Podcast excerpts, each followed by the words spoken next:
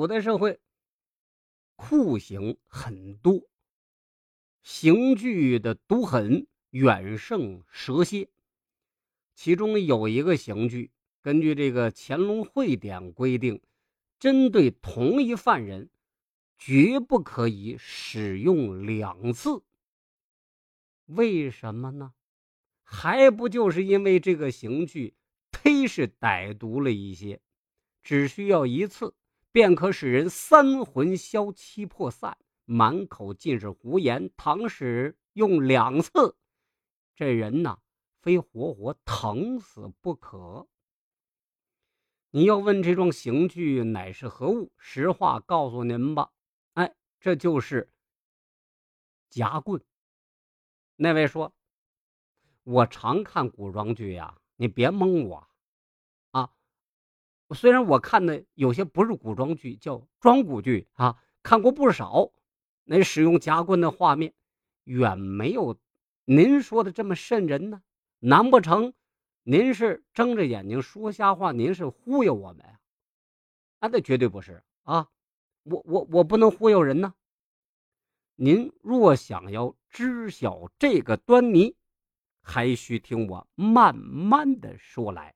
等我说完了，您两腿恐怕就要打哆嗦了。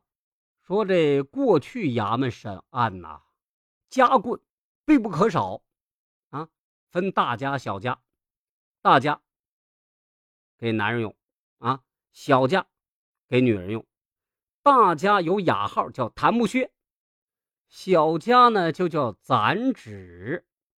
啊，咱们一件一件说，先说小，再说大。攒指又叫攒子，也可称呼为攒夹。别看制作简单，并没有什么技术含量。但使用起来，管保叫受刑者是魂飞魄散的。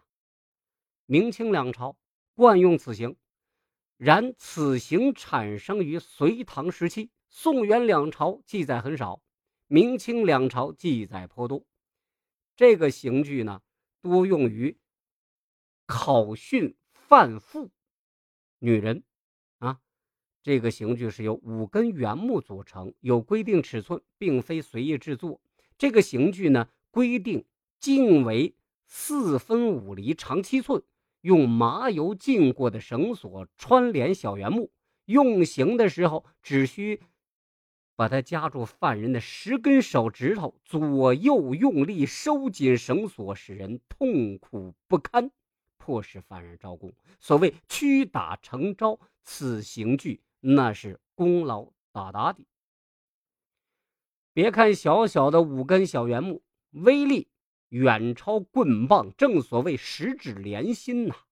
攒指所制造出来的疼痛是令人难以忍受的。古代许多女子正是因为受不了攒指的折磨而屈招，甚至自杀。清末葛碧氏案当中，被称为“小白菜”的葛碧氏就曾。被此刑所折磨，不得不一口咬定与其合谋谋杀其亲夫者是杨乃武。纪晓岚在他的文言著作《滦阳消夏录》当中曾记载，有个被婆婆诬陷的媳妇，由于受不了攒指的折磨，当堂自杀。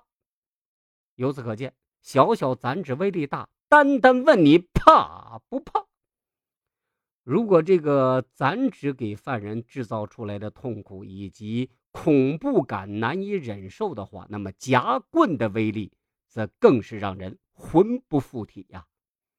根据古书记载，夹棍始于宋理宗时，以木索并施加两股间，名曰夹帮。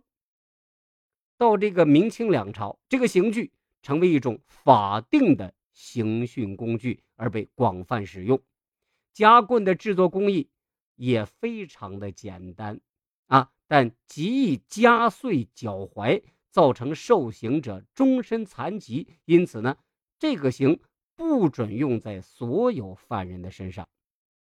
单单以大清律例明例来说，其中规定，强盗、人命案以及重大案件主犯或者从犯再三纠详仍不吐实情者，或前后证词不一者，才准许使用夹棍。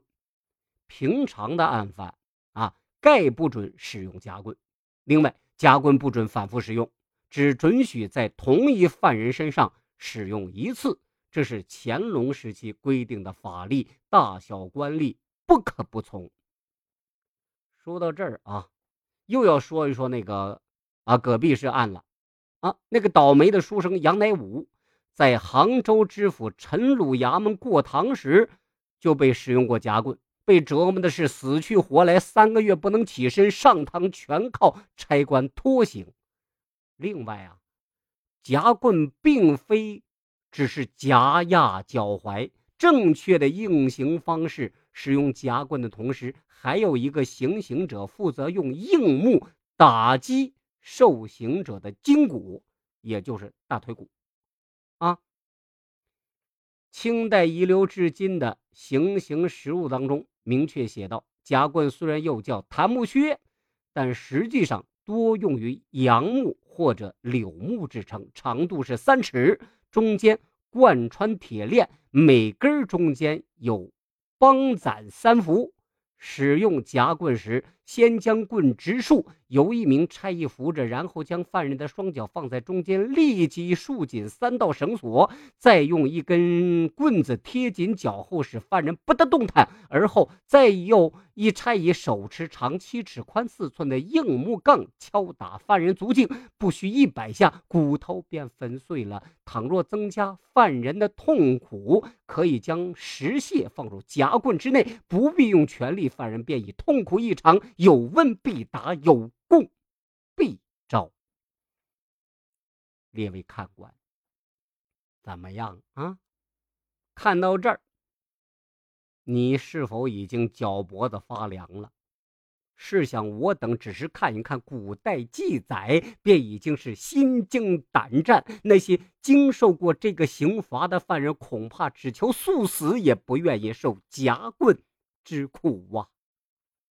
啊，哎，就这么一件事儿啊，图一乐子啊，这不是您还增长学问不是吗？啊，呃，虽然这个是糟粕文化啊，那同样也是文化，好不好啊？您看过之后，呃，再嗯啊，饮上那么一杯酒，咂摸咂摸嘴儿啊，再汤汤汤一通穷白话，嗯。你给别人还显摆了自个儿，还能让人佩服你见多识广，是不是？啊，你听我这节目，您是不是占大便宜了？